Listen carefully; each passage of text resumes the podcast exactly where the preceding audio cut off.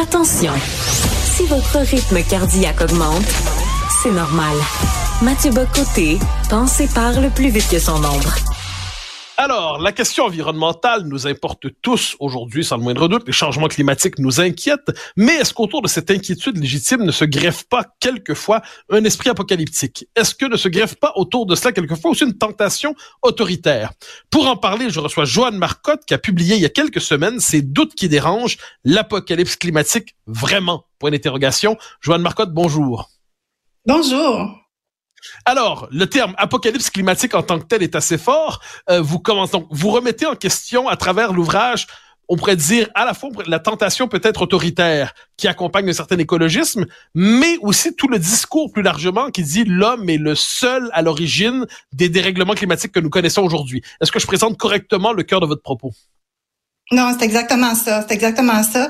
Il y a, euh, il y a évidemment un nombre d'auteurs qu'on ne connaît pas, euh, qui ne nous sont pas présentés, et beaucoup de livres aussi en anglais auxquels on n'a pas accès nécessairement quand on est francophone unilingue. Donc, euh, après ma barre, moi, je voulais me faire ma propre idée parce que le, le contexte, le, le, climat apocalyptique, euh, alarmiste, je voyais les résultats qui étaient vraiment néfastes à faire circuler cette, espèce de climat-là, euh, l'éco-anxiété, la déresponsabilisation de nos gouvernements. Tout à coup, tout est de la faute des changements climatiques euh, et tout ça. Et je voulais me faire ma propre idée. Donc, j'ai euh, j'ai eu recours à des auteurs, des scientifiques, des environnementalistes. Ce ne sont pas des négationnistes de changements climatiques. On ne peut pas nier qu'il y a des changements climatiques. Ça existe depuis toujours. Il y a des périodes plus chaudes, il y a des périodes plus froides, etc. On ne peut pas nier non plus que le, qu'il y a plus de CO2, la concentration de CO2 dans l'atmosphère est plus importante? Oui, à cause de euh, des combustibles fossiles. Mais ce qu'on peut douter, de quoi on peut douter, c'est le fait que ce CO2-là soit 100%, comme vous dites, responsable du plus récent réchauffement climatique, qui est somme toute assez mineur, parce qu'en fin de compte, on sortait d'une période plus froide qu'on appelle le petit âge de glace. On n'en entend pas beaucoup parler, mais dans les années euh, dans les décennies précédentes, il y a eu un refroidissement. Et là, bon, la température monte. Alors, est-ce que c'est essentiellement la faute de l'activité humaine par son recours aux énergies fossiles? Et il est là le débat. Et il y en a un débat. Il n'y a pas de consensus là-dessus vraiment. Et les auteurs que je présente dans le livre, en fait, moi, j'ai je, fait ma formation. C'est un livre, en fin de compte, qu'on peut, qu'on peut considérer comme changement climatique 101. En tout cas, ça a été ça pour moi, de lire ces auteurs-là. Et euh, ça a été vraiment, vraiment fascinant de, de voir où sont les débats et de quoi on parle exactement. Alors, je vous pose le débat un peu comme je l'appréhende, mais vous me répondrez si vous êtes en désaccord. Euh, moi, bon, changement climatique, ça va de soi. Euh, responsabilité humaine, je n'aurais jamais l'idée de le contester. Mais là où mon, là où vous placez le doute, appelons ça comme ça, moi, c'est la part un peu autoritaire qui peut accompagner ça. C'est-à-dire parce que il y a la possibilité de l'apocalypse, on nous dit ben les libertés qu'on connaissait sont à congédier. Il faut contrôler le discours public. En France, on le sait, il y a un projet d'une proposition de loi pour interdire les propos climato-sceptiques à la télévision. Mais quand on voit ce que ça peut vouloir dire, ça peut aller très loin. Donc, est-ce que le véritable enjeu, mais vous me direz si je me trompe, c'est pas moins la, la part humaine dans les changements climatiques que la tentation de s'appuyer sur cela pour justifier une, une restriction des libertés dans nos sociétés? Ben, si vous parlez comme ça, si je parlais comme ça, euh, la bonne, euh, la bonne, euh, mon Dieu, gauche me traiterait de complotiste là, parce qu'il y aurait une intention derrière ça de d'agir comme un gouvernement autoritaire et tout ça. Euh, je dirais pas ça, mais quand on regarde les faits, c'est un fait que la critique est défendue.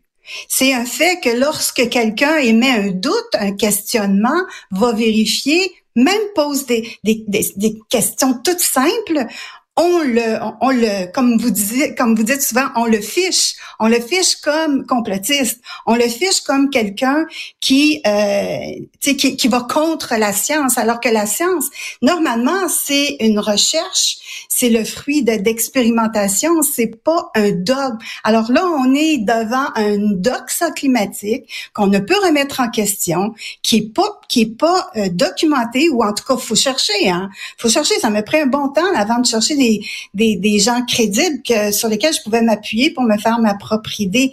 Et on voit aussi une tendance du côté des Nations Unies avec ces instruments qui sont le GIEC, euh, euh le programme l'UNEP là, euh, United Nations Environment Program, ça c'est des c'est des moyens euh, c'est des moyens dogmatiques qu'il y a là-dedans, là. Et, et c'est très, très difficile d'aller contre ça. Donc, est-ce, est-ce qu'il y a une volonté autoritaire de changer le monde par eux? Oui, parce que, puis je suis pas gênée de le dire, ils l'écrivent eux-mêmes. Leur intention, c'est de procéder ou de forcer un changement transformationnel de nos sociétés. C'est écrit, là, dans leur rapport. Donc, changement transformationnel qui débouche sur une décroissance qui est absolument immorale pour certains pays qui ont soif d'énergie, euh, peu cher et stable. Et, et, voilà, donc c'est carrément immoral. Donc, est-ce qu'il y a une intention derrière ça? Bien sûr. Alors quand je parle, je, je, je précise la question pour euh, quand j'ai intention. Si vous êtes vraiment convaincu, un, qu'il y a des changements climatiques, très bien. Deux, qu'il y a une responsabilité humaine, Très bien. Alors, c'est pas une question d'intention. La, la, suite, c'est dire faut, faut faire quelque chose, il faut changer les choses. Là, on, dans, on entre dans le domaine des politiques publiques. Mais j'insiste vraiment sur la question des libertés parce qu'elle me semble en fait un peu la, la, sacrifier de nos préoccupations légitimes sur l'environnement. Et je reviens sur le projet de loi français parce qu'il y aura de l'écho ailleurs, j'en suis certain. On nous dit il faut interdire, hein, je reviens, je le résume en un mot, il faut interdire les propos climato-sceptiques à la télévision. Mais là, la question qu'on peut se poser, c'est qu'est-ce qu'on entend par climato-sceptique? Est-ce qu'on entend remise en question des changements climatiques, remise en question de l'activité humaine, remise en question de la nécessaire décroissance pour être capable de lutter contre cela? Est-ce que si politiquement, je, il y a la question scientifique, mais politiquement, le problème est-ce qu'il n'est pas là? Quand finalement on dit, au nom du consensus scientifique, eh bien là, on va interdire la propos. Certains livres, votre livre pourrait ne pas être admis dans l'espace public si une telle loi existait chez nous. Mm-hmm. Au nom de, vous dites, au nom de du consensus. Au nom du, consensus scientifique. Alors c'est la formule utilisée par ceux qui proposent une telle loi en France.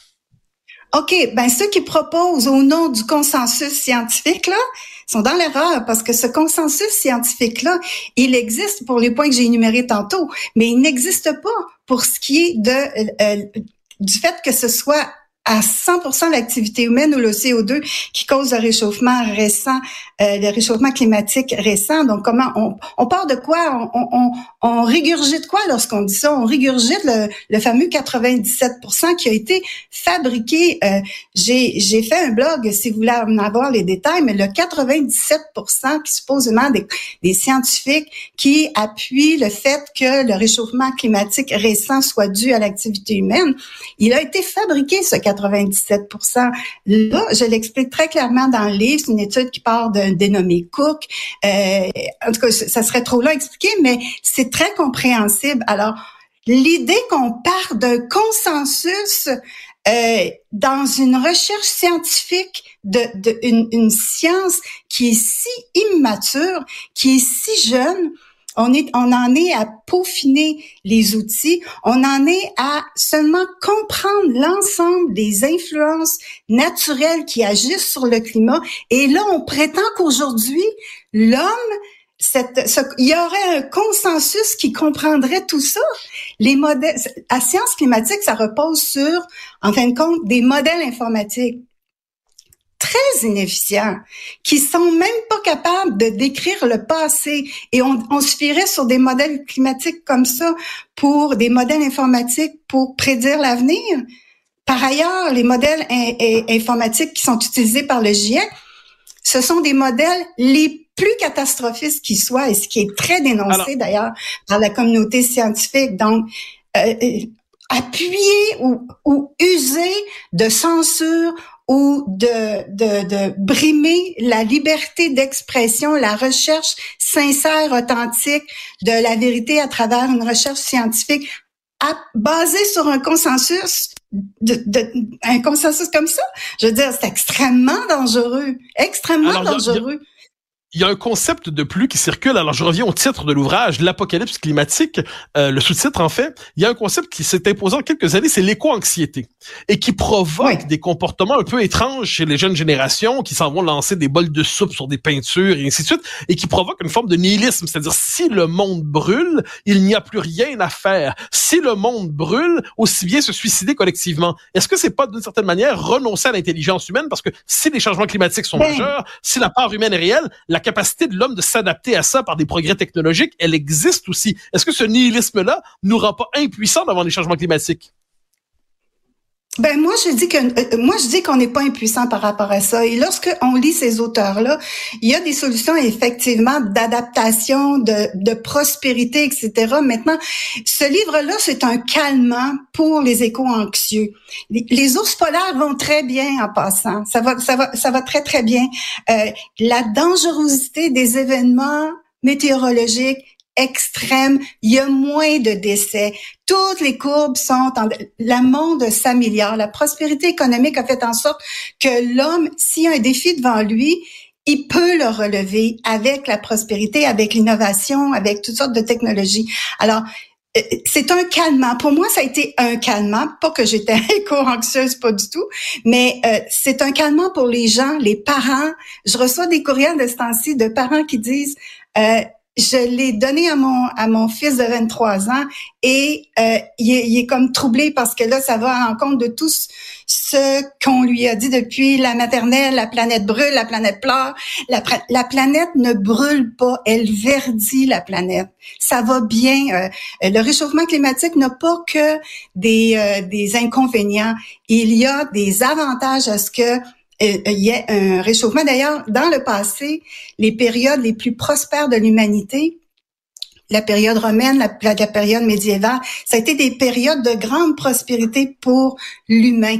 Donc oui, il n'y a pas, il y a pas de crise existentielle, il n'y a pas de menace existentielle. Y a, on, je veux dire, il faut lire autre chose que ce que les médias nous présentent et les médias sont en partie, et moi je dis les médias sont en partie des grands responsables de cette éco-anxiété-là, de ces milliards de dollars qu'on dépense, qu'on dépense en projets de transition énergétique brutaux, brutal ce qu'on ce propose présentement, là, basé sur aucune analyse coût-bénéfice.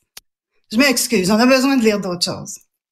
Alors, Joanne Marcotte, c'est un ouvrage qui, alors, le titre, c'est Ces doutes qui dérangent. On pourrait dire un ouvrage qui dérangera, qui sera à tout le moins matière à débat pour les uns et les autres. Je, je, rappelle, donc, Ces doutes qui dérangent, l'apocalypse climatique, vraiment. Joanne Marcotte, merci. Et ben, bon débat pour la suite des choses. Vous en aurez quelques-uns. Merci. Disponible sur le site de Renaud Bré en ligne. Ah ben, sur le site de Renaud Bré en ligne. Merci, Joanne Marcotte. Merci à vous. Alors, chers amis, vous l'avez vu, c'est une émission avec des points de vue contrastés sur des sujets nombreux, qui font matière à polémique, et nous poursuivrons, c'est dans, lors, lors de notre prochain épisode, cette analyse des chocs, des débats idéologiques qui quelquefois nous surprennent, quelquefois nous happent, mais qui sont nécessaires pour avoir un débat public plus éclairé. Chers amis, à très vite.